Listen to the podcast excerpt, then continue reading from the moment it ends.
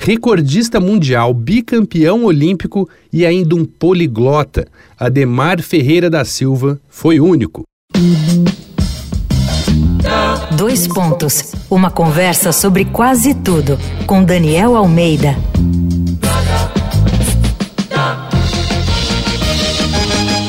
Mais um brasileiro extraordinário dentro e fora do tanque de areia. Ademar Ferreira da Silva nasceu em São Paulo em 1927. Como tantos atletas brasileiros, teve um início de carreira quase que por acaso.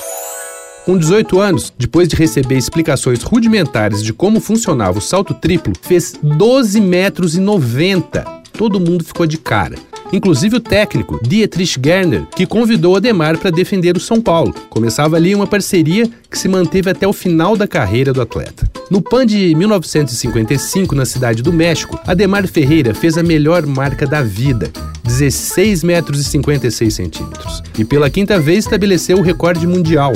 Nessa época, era atleta do Vasco, depois de defender o São Paulo por quase uma década. E essa mudança de cidade se deve ao sujeito especial e fora da curva que ele era. O grande jornalista Samuel Weiner tinha convidado Ademar para ser colunista do jornal Última Hora do Rio, missão que ele tirou de letra.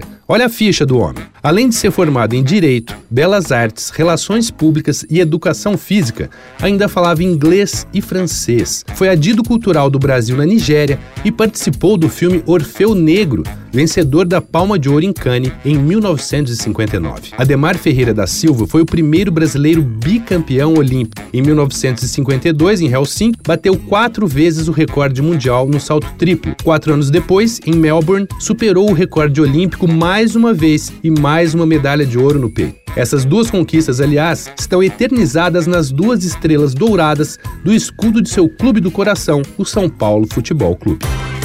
Vai lá no arroba Danico Illustration e dá uma olhada nas ilustrações que eu estou fazendo inspiradas na série Jogo é Jogo. Eu sou Daniel Almeida, dois pontos, até a próxima. Você ouviu Dois Pontos, uma conversa sobre quase tudo com Daniel Almeida.